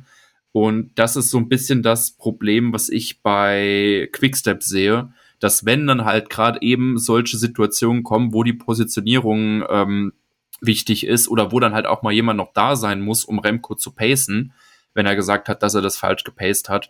Da sehe ich die Schwäche und da sehe ich bei Jumbo eher die Stärke, dass man dann noch einen Sepp dabei hat oder einen äh, coolen Baumann, Michel Hessmann, ähm, der sich eigentlich auch nochmal ganz stark gezeigt hat. Und da sehe ich vielleicht eher das Problem, was dann bei Remco liegt. Lass uns doch, vielleicht das ist ein ganz guter äh, Zeitpunkt, das große Fass aufzumachen, weil ich meine, das Zeitfahren, da können wir dann gleich nochmal drüber reden, was das nochmal fortgesetzt hat, finde ich, aber ähm, das hat gestern eigentlich schon gezeigt und also für mich ist dieser Giro, wie es jetzt gerade aussieht, überhaupt gar kein, nicht mehr der Zweikampf, der er am Anfang vielleicht mal war. Ähm, also Ineos ist absurd stark, Laurence Duplus, Sivakov extrem stark. Ähm, und wer ist der fünfte in den Top 20? Ahrensmann auch noch, also fünf Leute in den Top 20. Ähm, und äh, nicht nur das, ne, nicht nur die Teamstärke, sondern eben auch, also man hat es so ein bisschen erhofft, man wusste es nicht, man konnte es erahnen, aber Thomas scheint in Top-Shape zu sein wieder. So, ähm, und Tao, bei dem hat man es eher gedacht, aber das bestätigt sich halt. Und in dieser Gesamtheit würde ich jetzt, und da spielen dann jetzt die Zeitverhältnisse auch schon mit rein, fast so weit gehen zu sagen, dass ich die zwei auf jeden Fall auf eine Stufe mit Roglic und inzwischen vielleicht sogar über eine, eine Stüfchen über Remco stellen würde, wenn es um den Sieg dieses Giros geht. Ähm, und das hat die Etappe, ja, das hat die Etappe einfach gezeigt. Äh, ich über, was ich mich so ein bisschen frage, ist, ob Ineos sich selbst ein bisschen unterschätzt hat vorher und jetzt realisiert hat, okay, wir sind wirklich so stark und ob das dann noch mal mehr zum Tragen kommt. Ähm, aber die können, finde ich, aus äh, den Tagen mit extrem hohem Selbstvertrauen rausgehen. Und ja, Tim, also ich kann dir nur zustimmen. Ich meine, ich glaube, man, ne, das, man wusste, dass Quickstep nicht die Qualität hat wie ein Jumbo oder wie Ineos, trotz der vielen Ausfälle von Jumbo. Aber ich finde, das Team ist schwächer, als man gedacht hat bis jetzt. Also sogar, ja, selbst wenn man gesagt hat, sie sind nicht so gut, finde ich, ne, das Vuelta-Team war, finde ich, stärker äh, in der Ausführung. Äh, vielleicht kommt es alles noch ganz anders, aber ja, also bis jetzt ist da nicht ja, so viel zu sehen.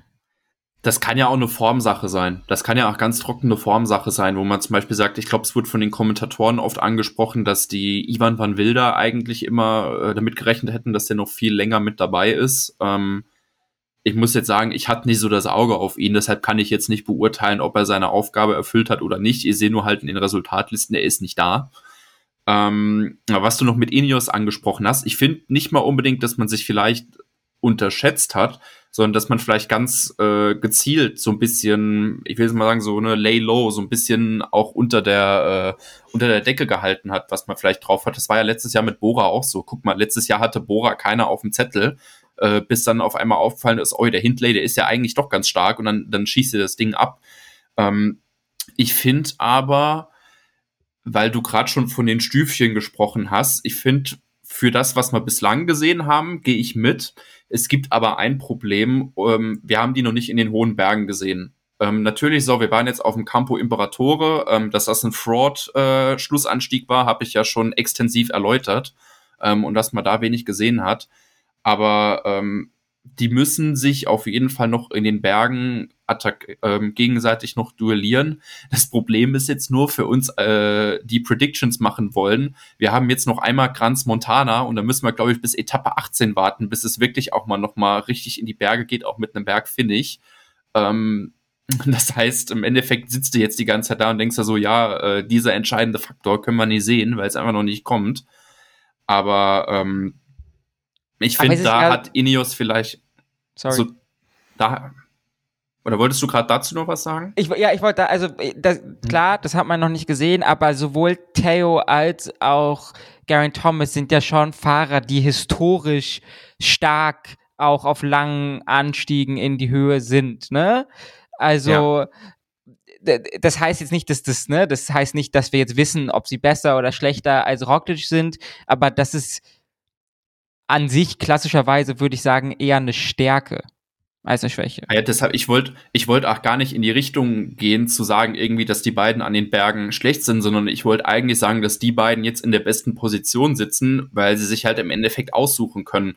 Dann kann es mal sein, was ist ich, vielleicht jetzt die zweite Woche, merken die auf einmal, Garant ist in einer richtig geilen Form und der geht an den Bergen komplett ab, weil zwischendrin sind ja schon mal Anstiege drin, äh, halt nie zum Ende hin aber das kann man ja in dem Fall dann schon mal austesten, dann können sie ja immer noch die Karte spielen und dann kannst du ja quasi wie Roglic und Wingegaard sich das letztes Jahr bei der Tour so ein bisschen hin und her gespielt haben, äh, kannst du ja so in Remco und auch in Roglic selbst dann ja auch noch mal in die Zange nehmen. Deshalb, ich finde jetzt eigentlich das, was du gesagt hast, dass Ineos sich vielleicht nicht selbst unterschätzt hast, sondern wie ich es dann so ein bisschen sehe, so gezielt, gezielt unter der Decke gehalten habt. Das könnte jetzt der Punkt sein. Ähm, also vor der sollte man in Woche drei auf jeden Fall richtig Angst haben.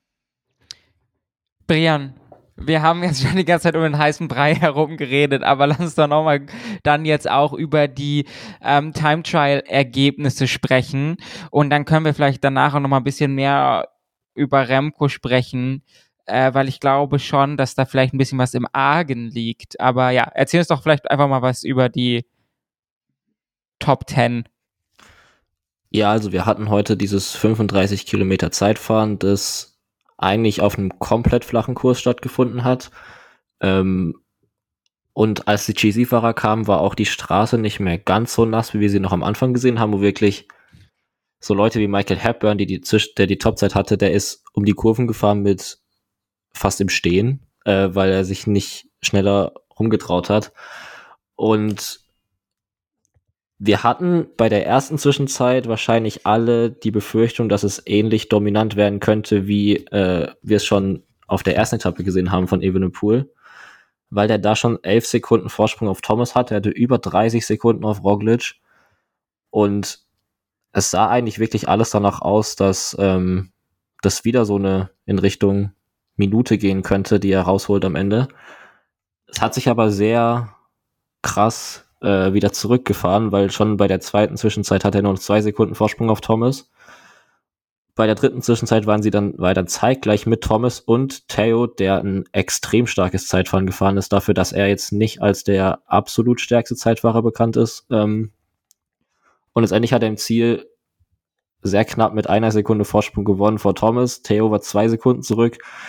Stefan Küng, der, ich weiß nicht, ob die Straßen bei ihm doch nasser waren. Auf jeden Fall hat er vier Sekunden am Ende Rückstand gehabt. Ähm, vor Bruno Amirai, der Fünfter geworden ist, der auch ein sehr starkes Zeitfahren abgeliefert hat und damit Küng zwischenzeitlich noch um die Top-Position gestritten hat, weil die sind auch kurz nacheinander eingekommen. Darf ich, ich habe gerade eben ein richtig trauriges Zitat von Küng gelesen. What can I say? It's the story of my life, always missing out closely. Und es hat mir einfach nur das Herz gebrochen. Und um dann nochmal die äh, GC-Fahrer Top 10 zu beenden, also wir hatten noch Vlasov an 8 mit 30 Sekunden, was auch ein akzeptables Ergebnis ist auf jeden Fall. Almeida hat diesmal 35 Sekunden verloren, ein bisschen mehr als auf Etappe 1 noch. Und dann Caruso, der finde ich schon ein bisschen überraschend dann Stark, oder? Auf einmal mit 42 Sekunden in die Top 10 reingefahren ist bei diesem Zeitfahren. Ähm, und ja, so haben wir jetzt eigentlich, würde ich sagen, viel knappere Abstände als erwartet, weil wir hatten am Anfang dieses 19 Kilometer Zeitfahren, da waren die viel größer. Wir hatten, da war natürlich auch so eine kleine Rampe am Ende, aber die hat jetzt, glaube ich, nicht den allergrößten Unterschied dort gemacht. Und jetzt über 35 Kilometer sind die Top 15 alle in einer Minute. Ähm, womit man, glaube ich, vor dem Start nicht unbedingt gerechnet hätte. Und auch, dass jetzt Evenpool am Ende nur eine Sekunde vor Thomas liegt tatsächlich. Ja, also äh, vielleicht können wir noch, ne, äh, Jay Vine 50 Sekunden, Kemner 51 Sekunden sind da ja sicherlich auch noch relevant. Wer auf jeden Fall äh, mit dem Ergebnis, keine Ahnung, ob das erwartbar war, für sie nicht so zufrieden sein kann, sind Eddie Dunbar, der 1,30 verliert, Hugh Carthy verliert 1,39. Ähm, ich meine, du hast mir gerade schon verraten, du hast Uran aus deiner Liste der GC-Contender schon rausgeschmissen, Brian, der verliert 2 Minuten 5. Äh, und danach, äh, ja, Pinot 2,40. Ähm, und Rubio 3 Minuten auf dieser 6. Liste verloren hat, weiß ich aber auch nicht. Nee, er hat's halt selber gesagt, Pinot, ne? Deswegen, aber Ja, die, naja. die Franzosen haben auch die ganze Zeit gesagt, dass Pinot die Tour gewinnt. Also, äh, anderes Das, Thema. das war aber zu, zum Zeitpunkt war es nochmal ein bisschen realistischer vielleicht, aber ja. Ähm, genau, und da, also ich würde sagen, die Verlierer sind eindeutig Carthy und Dunbar. Und hey, Ähm, und Hake, stimmt, und Hake auch sehr schlecht, sehr schlechtes Zeit. Und Buitrago, auch 2 Minuten 40 oder so. Also Buitrago auf 5,25. Ähm, genau, also ich würde sagen, inzwischen bei Bahrain Caruso ziemlich klar, zumindest momentan der stärkste der drei theoretischen eventuellen Leader. Ähm, Hund hat irgendwie sowas auch sowas wie 1,30 oder so verloren. Äh, damit nicht mehr im äh, 1,15. pinken Trikot. 1,15? Ja. Okay. Ähm, und also, äh, du hast ja gerade diesen Timesplit erwähnt und ich glaube, Remco hat inzwischen auch schon ein, zwei Interviews gegeben, die konnte ich jetzt, weil wir direkt aufzeichnen, noch nicht hören. Vielleicht. Äh, Ähm, ähm, also ich habe Bank, gehört, dass dass- er meinte, ja? er ist zu schnell angegangen und hat es dann irgendwann auf so einem technischen Sektor gemerkt, ähm, wo er eigentlich irgendwie in seinem Pacingplan drin war, aber dann doch nicht mehr ganz diese Beine hatte, die er sich vorgestellt hat. Und letztendlich hat er nicht sein bestes Zeitfahren gefahren, aber er ist halt trotzdem noch zum Etappensieg gereicht. Aber ich glaube, das ist ich glaube, Remco ist mit den Target Watts los. Und das war ja da, wo er irgendwie diese 27 Sekunden auf Rockledge hatte in den ersten ne, neun Kilometern. Und hat, ja, und ne, hat es dann nicht halten können. Und ich glaube, das ist ein Zeichen dafür, dass Rockle, äh, dass, dass Remco, ob es jetzt an einem Sturz liegt, ob es, man sagt, Remco ist krank, ist erkältet, wie man auf Strava in Kommentaren lesen kann.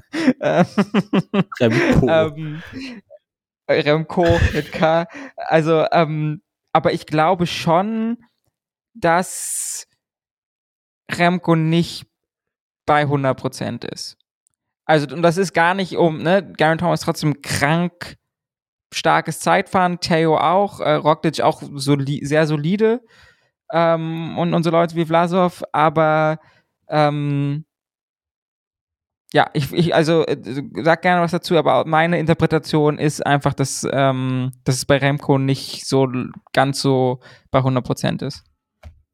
Ist halt so ein bisschen die Frage, ob ihm jetzt diese Stürze dann tatsächlich doch mehr zugesetzt haben, als, äh, als das vielleicht erstmal rauskam, weil ich fand dieses Statement von dem Doktor, ich habe es jetzt auch nicht mehr ganz im Kopf, aber ich fand es so ein bisschen komisch, da hat sich schon so angefühlt nach dem Motto, okay, äh, ganz läuft das nicht, was jetzt, wo ich jetzt tatsächlich heute nicht drauf geachtet habe, was ich vielleicht mal hätte machen sollen, ob sich an der Position auf dem Zeitfahrrad vielleicht irgendwas verändert hat. Ähm, das wäre vielleicht was, was ich mal in der Nachbereitung dieser Folge vielleicht mal wieder anschauen sollte.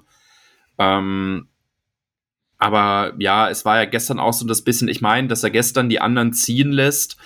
ich meine, das war ja das, was ich ihm bei der Vuelta im letzten Jahr, da kann ich mich noch dran erinnern, positiv ähm, im Endeffekt angezettelt habe, dass er da auch die Ruhe behält, da im Zweifelsfalle dann nicht jeder Attacke hinterherjagt, was ja dann auch dazu geführt hat, dass er nachher auch gewonnen hat. Aber ähm, sorry, ganz kurz, da muss ich nochmal einhaken. Aber das ist aus meiner Sicht schon eine andere Situation und ein natürlich. ganz anderer Remco, ne? Weil in der ersten Woche ist er halt bei der Vuelta allen davongefahren an genau solchen Anstiegen, wo er gestern Zeit verloren hat ich habe ja auch nicht gesagt, dass ich das so eins zu eins äh, übertragen werde. Nur ich finde, man muss es immer ein bisschen im Kontext sehen und dann vielleicht sowas noch mal ranzuziehen. Ähm, ich meine, was man nicht ganz außer Acht lassen sollte, sind auch noch mal die Witterungsbedingungen heute. Ich weiß jetzt nicht, kam da irgendwo noch mal Regen oder wo war da trocken oder wie sind die Teams informiert? Ähm, das ist ja auch noch mal ein Faktor, der mit dazu beitragen kann. Aber es ist zumindest im Vergleich zum ersten Zeitfahren viel enger geworden. Ich denke, die Stürze werden da schon großen Anteil dran haben.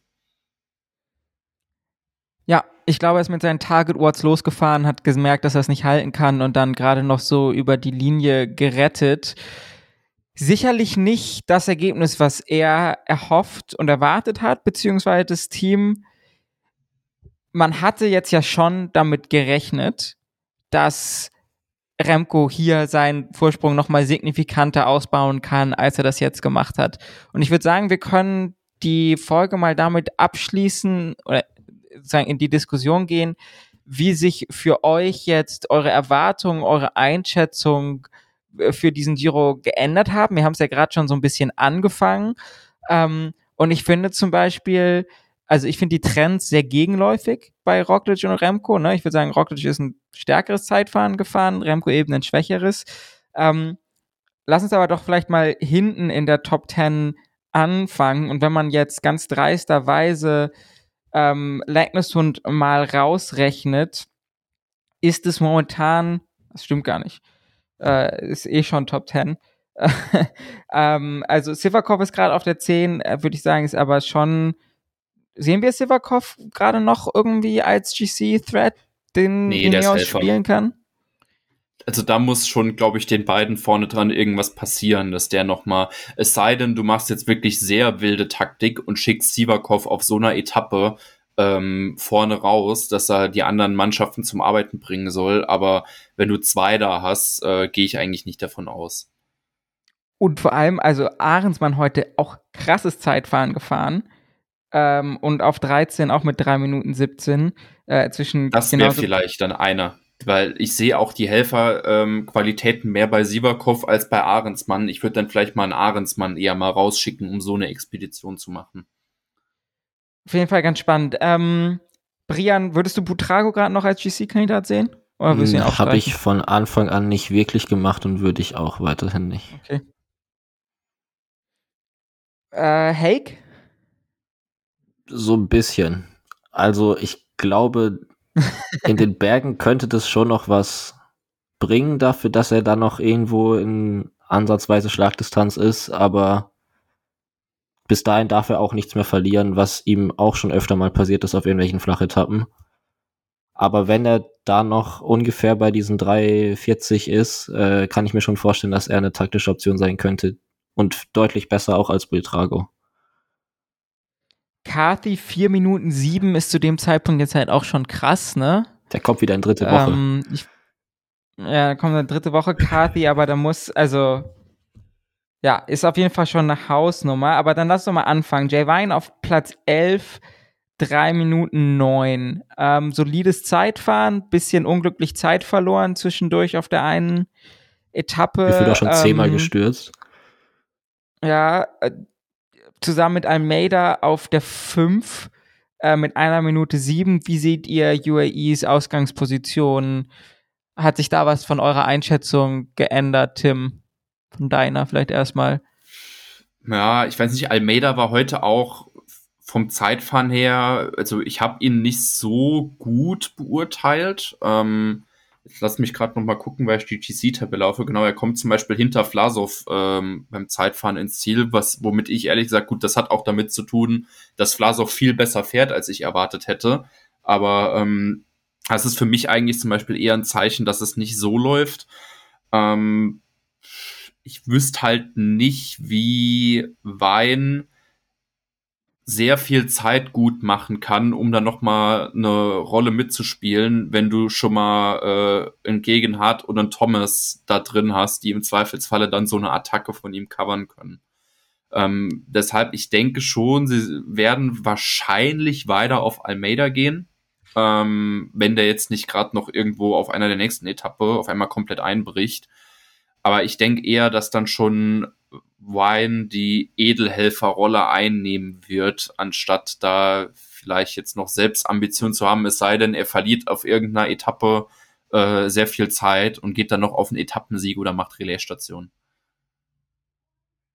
Brian, deine Einschätzung von UAE? Mm, vielleicht sogar ein bisschen besser als noch im Vorfeld der Rundfahrt, weil Almeida mit einer Minute sieben, finde ich, eine sehr, sehr starke Ausgangsposition ist. Weil wir wissen von dem, dass der in Woche drei auf jeden Fall in Form sein wird. Und da kann er dann an den Anstiegen schon noch mal eine Minute auf jeden Fall rausfahren auf Remco, vielleicht auch auf Thomas, diese, das sind ja auch nur 20 Sekunden jetzt. Äh, von daher würde ich fast schon sagen, die Ausgangsposition ist besser, als ich sie erwartet hätte.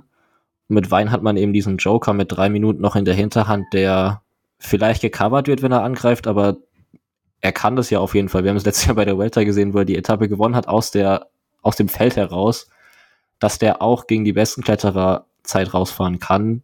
Ähm, von daher finde ich die Ausgangsposition wirklich gut und sie scheinen sich auch wirklich auf diese zwei als Kapitäne geeinigt zu haben. Wir haben noch keine Spielchen gesehen vom Rest der Fahrer, sondern die sind wirklich auch ziemlich committed und das stimmt mich eigentlich ziemlich positiv. Ja, ich denke, es wird ganz spannend.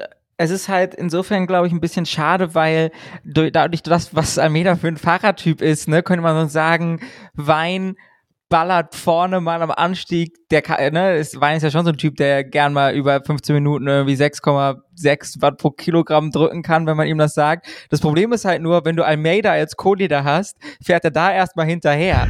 Ne? Also Mit 20 die, Sekunden Abstand. ja, ja, also die, diese Option sozusagen zu sagen, ne, wir fahren hier mit Weintempo und daraus herauskommt eine Attacke von Almeida, ist halt das Gegenteil von dem, wie Almeida Radrennen fährt. Von daher würde ich sagen, ist das, ist das so ein bisschen schade, aber ich würde sagen, auch Almeida, mh, hm, okay, das Zeitfahren heute hätte vielleicht noch mal zehn Sekunden schneller sein können, aber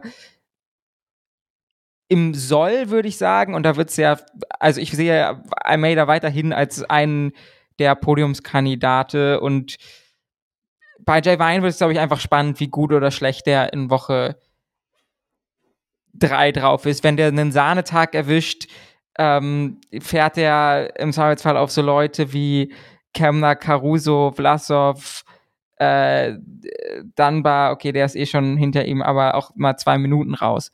Ähm, aber das wird man alles sehen. Das nächste Team, sozusagen, wenn ich jetzt hier sozusagen rückwärts gehe, ist Kemner also das Team ist nicht Kemmer, sondern der Fahrer ist äh, Kemner auf der neuen Gerade. Für die ARD ist das Team Kemner. ähm, und äh, ja, mit seinem Teamkollegen äh, Vlasov auf sieben. Vlasov hat 1 Minute 48 Rückstand, Kemner hat 2 Minuten 37 Rückstand. Ähm, auch schon ein bisschen Zeit, wie gesagt, wahrscheinlich ein bisschen mehr Zeit, als man wollte, gestern verloren. Ich würde sagen, heute das Zeitfahren von Vlasov gut, von Kemner solide. Äh, Tim, wie ist da deine Einschätzung als Ausgangssituation und ich, beziehungsweise im Vergleich zu dem, wie du es vor der Rundfahrt gesehen hast? Es ist gut, dass du mich auf den Vergleich ansprichst, weil ich sehe mir diese Tabelle an und ich hätte eigentlich erwartet, dass es genau andersrum ist. Dass nach den zwei Zeitfahren Kemner vielleicht eher ein bisschen weiter vorne ähm, im, im Tableau steht und Vlasov vielleicht beim Zeitfahren ein bisschen Zeit auf ihn verliert. Dass es andersrum ist, find, äh, hat mich sehr überrascht. Ähm, dafür fand ich aber Kemner bei den Anstiegen irgendwie so ein bisschen besser als Vlasov. Ähm, ich glaube, das hat aber damit was zu tun, dass ähm, Kemner offensiver fährt. Ich meine, ich glaube, ich habe das irgendwo bei dir unter einem Tweet in den, in den Kommentaren gelesen, dass ähm, ich glaube, da ging es jetzt auch um die Etappe gestern, also um Etappe 8, je nachdem, wann die Folge nochmal rauskommt. Ähm, dass man, ich fand es ja zum Beispiel gut, dass Kemner attackiert hat, um halt wirklich auch mal ähm, versuchen da zu testen, wie es aussieht. Ähm, und weißt du, wenn, wenn Bora nur die ganze Zeit nur im Block gesessen hätte, hätten wir alle gemotzt nach dem Motto, macht ja mal was. Ähm, und ich glaube, das ist so ein bisschen das Problem bei Vlasov, weil er halt nicht der ist, der offensiv rausfährt. Äh, die sind ja gleichzeitig ins Ziel gekommen, ähm, Kemner und Vlasov. Die sind ja wirklich direkt Rad an Rad ins Ziel gekommen.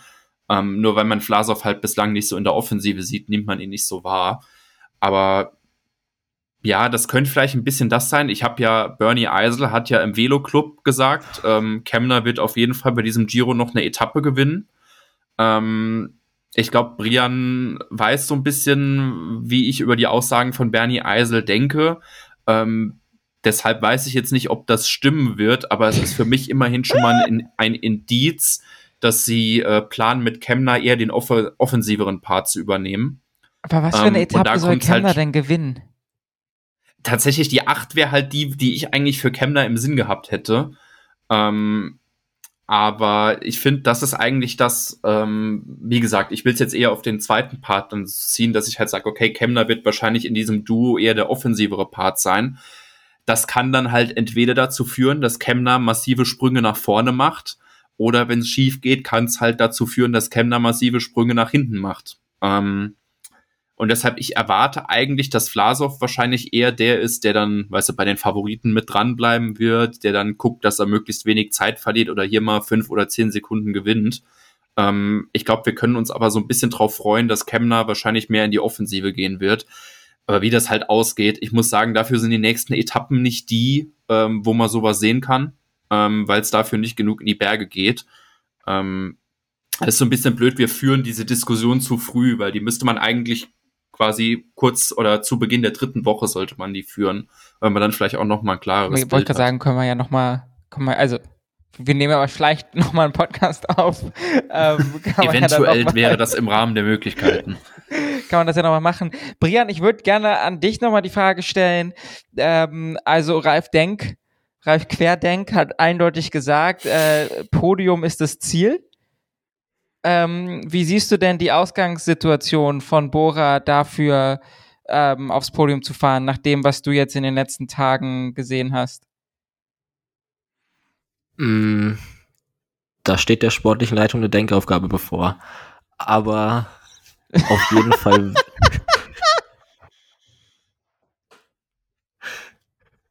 würde ich sagen, okay, dass ja, das eine komplizierte Ausgangssituation ist weil wir haben schon Almeida genannt, wir haben die beiden Ineos-Leute genannt, wir haben Roglic und Evenepoel, die allesamt jetzt schon Vorsprung haben auf die beiden. Und ich glaube, es wird sehr schwer werden, an denen vorbeizukommen für Kemner und Vlasov. Also, wenn sie da mit Vorsprung reingehen würden, kann ich es mir vorstellen. Aber es gibt keine Turin-Etappe, Tim. Und ich weiß nicht, ob sie im Hochgebirge so viel auf die anderen aufholen können. Ja, du darfst. Ich, äh, ich wollte diese Etappe übrigens nicht ansprechen, aber schön, dass, dass du sie inzwischen selbst erwähnst.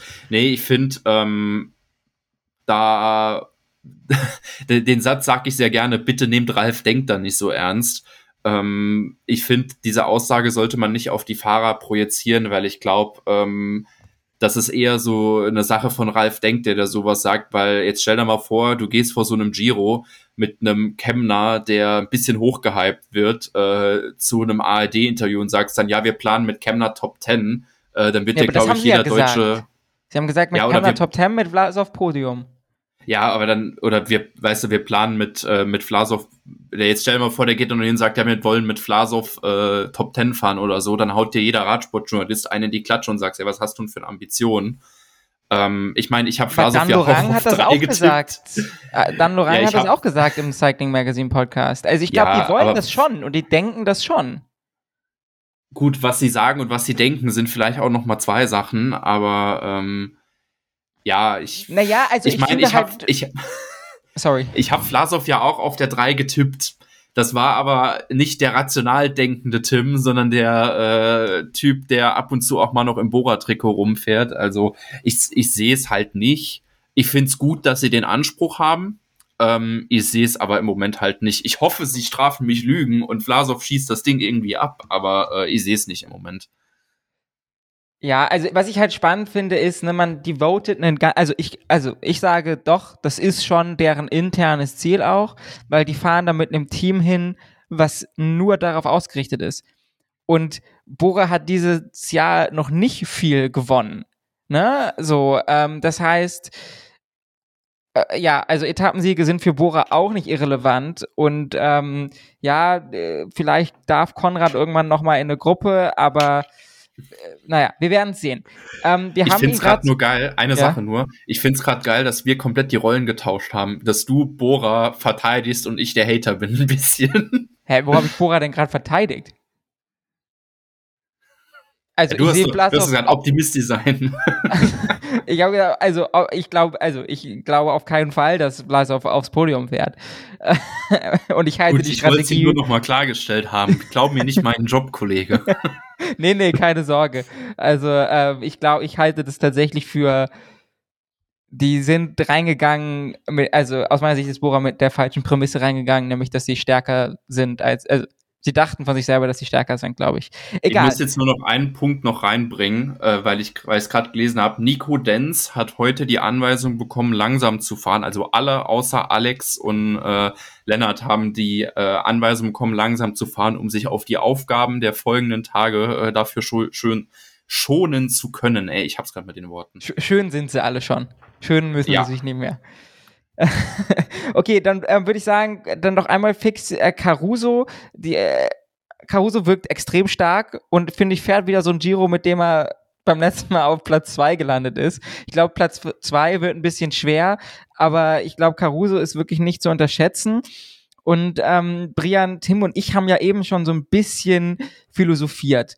Und äh, du hast dich, wie das so deine Art ist, äh, vor, vornehm zurückgehalten. Aber Ineos mit Gegenhardt und Thomas, Roglic und Remco, wie siehst du die Situation der, sag ich mal, der, der Stärkeverteilung, der, der Kraft, wie heißt das, Kraftverteilung? Der. Stärkeverhältnis. Das, das, das Kraftverhältnis äh, in die zweite Woche dieses Giros gehen. Was sind deine, was sind deine Eindrücke? Was erwartest du auch von den, von den Akteuren? Ähm, ich würde sagen, es ist, wie wir es erwartet haben, klar geworden, dass Ineos auf jeden Fall das stärkste Team hat. Ähm, und mit dieser Doppelspitze aus Theo und Thomas eben auch einen wirklich, finde ich, deutlichen taktischen Vorteil gegenüber Quickstep und Jumbo, die beide nur diesen einen Leader haben, auf den sich alles konzentriert. Und wenn es wirklich in den Bergen dann drauf ankommt, glaube ich, dass Ineos doppelt so viele Helfer dabei haben könnte wie die beiden anderen, weil mit Arnsmann, De Plus und Sivakov eben drei Leute dabei sind, die sehr stark aussehen.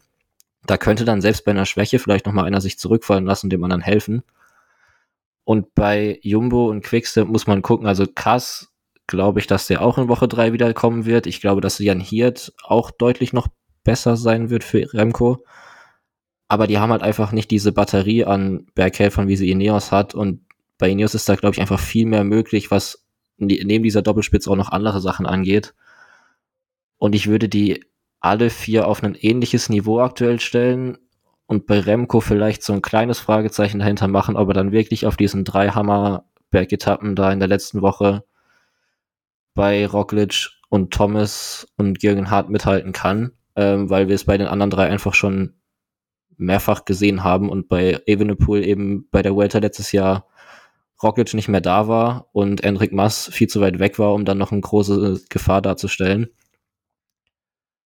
Und deshalb finde ich, das ist aktuell ein sehr, sehr offenes Rennen um den Gesamtsieg. Und wenn man will, kann man auch noch Almeida da reinschmeißen.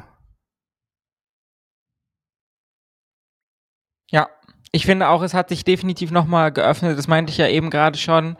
Ähm, ich, äh, ja, es, es tut, es fällt mir schwer zu sagen, aber ich sehe Remco tatsächlich nicht gerade momentan nicht diesen Giro gewinnen. Also ähm, da, wo er seine großen Stärken hat, sind jetzt knapp eine Minute Zeit bei rumgekommen. Ähm, das reicht, glaube ich, nicht. Ähm, Aber ich will es immer jetzt, noch nicht ja. ausschließen, weil durch die Boni-Sekunden, wir haben gesehen, er ist auch sehr sprintstark und er kann sich halt durch Boni-Sekunden auch nochmal so 20 rausholen. Und dann sind wir auch wieder bei über einer Minute. Von daher, ich würde auf jeden Fall nicht das abschreiben. verlierst du halt schnell, ne? Ja, ich würde es trotzdem nicht Aber ja, abschreiben, also- dass er auf. um den Sieg mitfahren kann, ehrlicherweise. Nein, für einen Abgesang ist es auch zu früh. Äh, das sind auch alles nie absolute Aussagen, ne? aber ich finde schon so, das Momentum, wie man in anderen Sportarten sagt, ähm, ist schon ein bisschen gekippt. Von zwischen glaub, dem Ineos Prolog, wo ja, ja für viele Leute das Rennen schon vorbei war. Schuldig. ähm, so, also bis jetzt hin würde ich sagen, und ich, wir haben sogar noch ein offeneres Rennen, als wir das erwartet haben, mit einem sehr starken Ineos, mit einem Almeida, wo ich auch sorgen würde, der ist weiter in Schlagdistanz. Ähm, von daher, ja, die zweite Woche wird bis auf Kranz Montana eventuell nicht so spannend. Aber an sich ich kann man sich freuen. Ich finde, das wird auch so ein bisschen das Problem sein, weil du gerade das Momentum angesprochen hast, weil ich sehe eigentlich momentan für Ineos nur eine Chance, dieses Momentum wirklich zu nutzen. Und das ist auf der Kranz Montana Etappe, wenn sie vorher am Saint-Bernard und am Col, am Col du Coeur so Tempo machen, dass sie Remco für den Schlussanstieg irgendwie isoliert haben, dass der keine Helfer mehr hat. Ähm, aber ansonsten. Also da kannst du Leute auch schon vorher droppen. Ne, das ist, das, ich habe irgendwann mal getwi mhm. getwittert, bevor er aus, beziehungsweise nicht an den Start gegangen ist, für diese Etappe ist äh, Fosch beim Giro, weil, ne, das ist für ja. mich eine Etappe, wo die Leute äh, Satellite-Fahrer in die Gruppe schicken, damit, wenn du zum Beispiel Remco am, ähm, ich glaube, Saint-Bernard ist der vorletzte, ne, äh, da kannst du nee, auch schon Leute droppen. Ah, okay, oder Croix de Äh, da hast du dann halt noch 30, 40 Kilometer zwischen, da brauchst du dann eben den Satellite Rider, aber ich glaube, da kann schon richtig, im Zweifelsfall, im schlimmsten Fall sitzen wir wieder hier wie am Freitag, aber theoretisch kann da schon einiges passieren, auch gerade so jemand Timon Ahrensmann, ne, das ist, wenn du den da vorne drin hast und der zieht dann Tau da durch das Valley, ja, ich könnte, wie gesagt, das ist auch nur die eine Möglichkeit, die ich momentan sehe. Ich könnte mir diese Etappe so vorstellen, dass äh, Ineos am Anfang hartes Tempo fahren wird, dass keiner von Quickstep vorne in die Gruppe kommt. Ob die jetzt bei Jumbo auch so aufpassen, weiß ich nicht, aber ich denke vor allem Quickstep. Ähm, und dann halt einfach über die Berge. Da finde ich es halt so ein bisschen, das ist schade, dass jetzt Gunner raus ist, weil das wäre nämlich im Zweifelsfalle jemand gewesen, wenn da so ein Abstand äh, schon entstanden wäre, der das durchaus schon über die Berge drüber packen kann und sich dann auf diesen 30 Kilometern zwischen dem Fuß vom Croix de Coeur und Kranz Montana quasi äh, den Magen aus dem Kopf, aus dem, aus dem Körper rausfährt. Ähm, Stimmt, das hatten wir gar nicht erwähnt auch, ne? Ghana, Covid. Ja. Ich finde, ja, das, das ist halt auch nochmal ein Faktor. Nur, das ist ja auch nochmal so Etappe 12. Jetzt haben wir morgen Ruhetag und dann sind es ja auch nochmal zwei, drei Tage, bis es dorthin sind. Da kann die Welt auch schon wieder komplett auf dem Kopf stehen. Das ist nur, wenn wir jetzt wirklich dieses Momentum als so ein bisschen sehen, die einzige Möglichkeit, wo ich gerade sehe, dass irgendwas in Richtung GC-Fight vor allem gegen Remco passieren könnte. Ansonsten kann man halt wirklich nur sagen, Freunde, wir müssen warten. Brian, siehst du irgendwas ähm, in der zweiten Woche noch auf anderen Etappen passieren? Ähm, nicht so wirklich. Also die zweite Woche ist halt, finde ich, schon sehr äh, Sprinter und Matthews Pedersen Terrain insgesamt. Und deshalb würde ich fast nicht davon ausgehen, dass wir irgendwo sonst großartig Action sehen. An dem letzten Tag nach Bergamo haben wir so eine, ich glaube, einen Schotter-Gravel-Anstieg noch kurz vorm Ende, wo vielleicht, wenn da die Favoriten Lust drauf haben, ah, auch mal was passieren könnte, die... aber sonst nach Bergamo 15. Ähm, wo wir gerade eben drüber gesprochen hatten, ich hatte Bergamo auch im Blick, äh, welche Etappe könnte denn Kemner noch gewinnen? Bergamo wäre tatsächlich die, die ich dafür im Blick hätte, wenn er vorher im GC was verliert und auf Etappenjagd gehen darf. Ja, vielleicht wenn er bei Kranz Montana so, rausfällt. Ja, abstirbt. Mal gucken, ich glaube, es wird auf jeden Fall auch wieder ein, zwei Break-Etappen geben. Etappe 10 wahrscheinlich Sprint. Sie dann, ne? Man denkt sich immer, hättet ihr mal die Etappenprofile umgedreht, finde ich, bei diesen, ja. bei, bei vielen dieser, dieser Giro-Etappen. Aber Gut, ja. Elf, elf, ist egal, wie rum du so fährst, ist elf äh, scheiße. Das äh, kann man so sagen. Elf könnte eine Matthews-Etappe oder Peterson sein. Zwölf. Die zwölf andersrum. Die wird vielleicht, ja. Die zwölf andersrum, die wird vielleicht noch ganz giftig schieben. Naja, wir wollen euch jetzt aber auch den Appetit auf die zweite Woche nicht madig machen. Vielleicht passiert ja doch viel mehr, als wir dachten. Und spätestens zu Etappe 13, was dann, was ist? Samstag? Hm, Freitag. Äh, nee, Freitag, Freitag, ist das. Freitag. Freitag, da ähm, wird es, glaube ich, richtig rund gehen. Wie gesagt, 20 Kilometer Valley nochmal, aber also wenn da nicht jemand am Croix de Coeur schon richtig Feuer macht, dann weiß ich auch nicht. Ähm, ihr Lieben, wollt ihr noch was loswerden? Hört unsere Folge, will ich loswerden. okay, an dieser Stelle, das, also, wenn ihr Oder nee, jetzt eine Sache will ich tatsächlich los. okay. Eine Sache will ich los. Nee, weil wir jetzt vor allem so madig über die nächste Woche gesprochen haben. Bitte hört uns trotzdem unsere Folge an.